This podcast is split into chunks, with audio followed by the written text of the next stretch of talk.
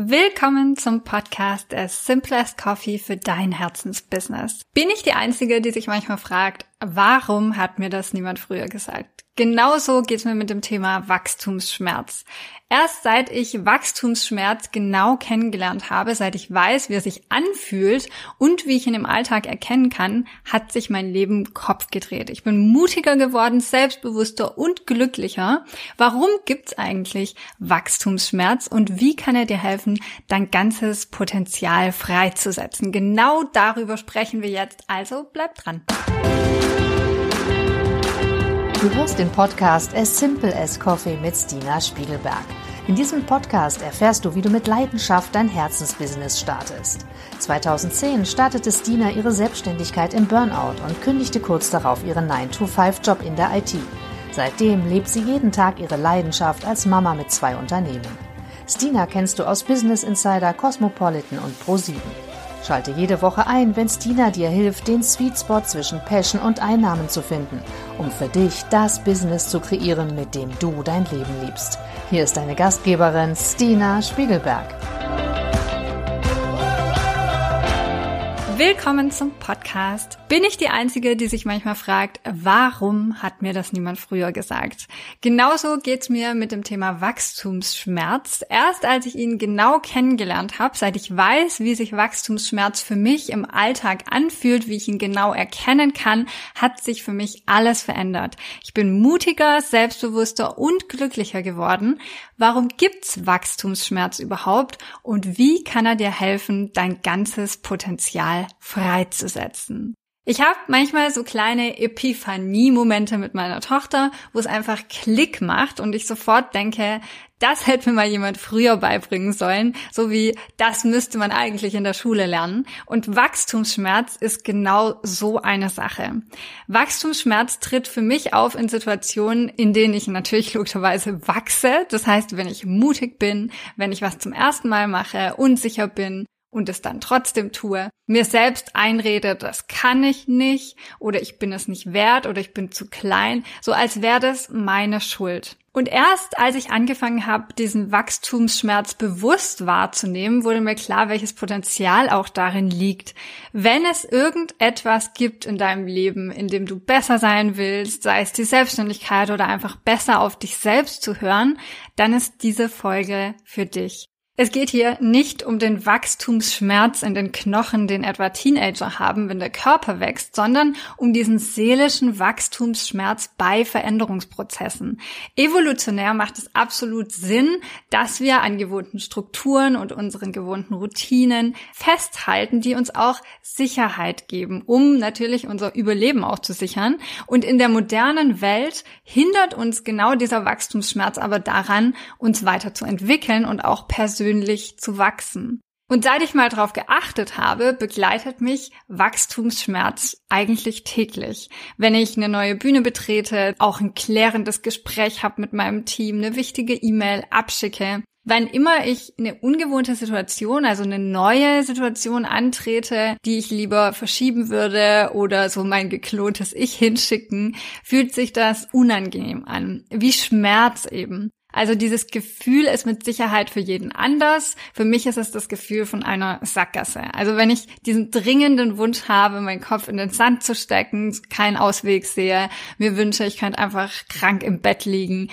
dann fängt Wachstumsschmerz an. Und anstatt mir jetzt zu sagen, so, ich umgehe die Situation, hat sich für mich, also das ist so eines meiner aller, allergrößten Learnings im Leben bewahrheitet, sich durch diesen Wachstumsschmerz zu kämpfen, weil was am anderen Ende steht, so das Großartigste ist, was sich für mich nach Leben anfühlt. Dieses Wachstum, weitere Erkenntnisse im Leben zu sammeln und Neues für mich einfach im tiefsten meines Seins entdecken zu dürfen. Also da geht es gar nicht darum, Wissen mir anzueignen, sondern ein tieferes Verständnis für die Welt und für mich selbst zu bekommen. Das ist das, was am anderen Ende von Wachstumsschmerz für mich steht. Deshalb habe ich gelernt, wenn ich merke, dieses Gefühl von Wachstumsschmerz kommt auf, nicht den Kopf in den Sand zu stecken, sondern genau drei Dinge zu tun.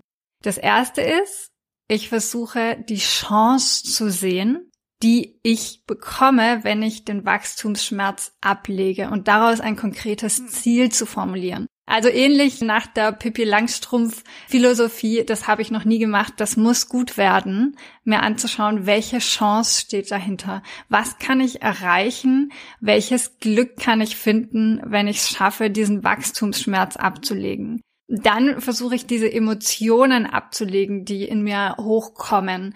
Das kann Schmerz sein, das können aber auch andere Gefühle wie Angst sein und die bewusst rauszunehmen, ihnen auch zu danken in gewisser Form, weil ich glaube, all diese Gefühle und Gedanken an der Stelle, die wir haben, sind irgendwo, ob evolutionär oder durch unsere eigene Geschichte, berechtigt und haben einen Grund, da zu sein, aber sie unterstützen mich in dem Moment nicht und helfen mir nicht, meinem Ziel näher zu kommen oder ein stärkerer Mensch zu werden. Deshalb versuche ich diese Emotionen komplett abzulegen oder von der Problemstellung in dem Moment zu trennen. Und im dritten Schritt frage ich mich dann, was würde mein bestes Ich tun? Und ich meine das überhaupt nicht im Selbstoptimierungssinn, sondern vielmehr, wenn ich diese Problemstellung oder Herausforderung, vor der ich jetzt versuche, mich zurückzuziehen, wenn ich die schon gemeistert habe, was würde mein bestes Ich tun, wenn diese Situation noch einmal eintritt? Also einfach mit einer weitblickenden Routine sozusagen zu versuchen, dieses Problem zu betrachten. Und das gibt mir eine gewisse Form von Gelassenheit diesem Wachstumsschmerz zu begegnen. Wachstumsschmerz ist für mich auch die Gelegenheit, mich auf mich selbst zurückzubesinnen. Ob es um eine gescheiterte Beziehung vielleicht geht oder auch ein Projekt, im Regelfall werden Menschen um dich sein, die dir davon abraten, über diesen Wachstumsschmerz hinaus zu denken. Lass dich davon nicht abhalten. Wachstumsschmerz entsteht, weil dir diese Situation auch unbekannt ist oder weil sie dir gerade unbekannt ist, weil keiner um dich herum sie auch erlebt hat oder gestärkt aus dieser Situation hervorgegangen ist. Das heißt, das ist nur eine Angst vor Neuem, eine Angst vor Unbekanntem. Und am Ende von diesem Wachstumsschmerz kommt Wachstum. Am Ende von Wachstumsschmerz kommt Wachstum. Jedes einzelne Mal. Deshalb weißt du, was ich mache, wenn was schief geht, mir die Technik abschmiert oder meine Assistentin sagt, Stina, dazu finde ich online nichts. Ich denke mir, prima, dann hat's noch niemand vor uns gemacht. Ich kenne dieses unangenehme Gefühl inzwischen so gut und weiß, was am anderen Ende zu holen ist, dass Wachstumsschmerz mein bester Freund geworden ist. Mein Mann erlebt mich regelmäßig halb fluchend, halb lachend, weil ich genau weiß, was zu holen ist, wenn ich neue Wege gehe. Wachstum tut nicht weh, Wachstum braucht nur deine liebevolle Aufmerksamkeit. Danke, dass du den Podcast As Simple as Coffee gehört hast. Wir veröffentlichen jede Woche eine neue Folge zu deinem Herzensbusiness. Um keine Folge zu verpassen, abonniere diesen Podcast und lass uns eine 5-Sterne-Bewertung da. Wenn du davon träumst, deine Selbstständigkeit zu starten und mit mir arbeiten willst, dann schick mir doch einfach eine Nachricht, weil ich gerade neue Kundinnen aufnehme. Ich hoffe, du hast die heutige Podcast-Folge genossen und sehe dich nächste Woche wieder. Und immer dran denken, Business ist so einfach, wie du es machst.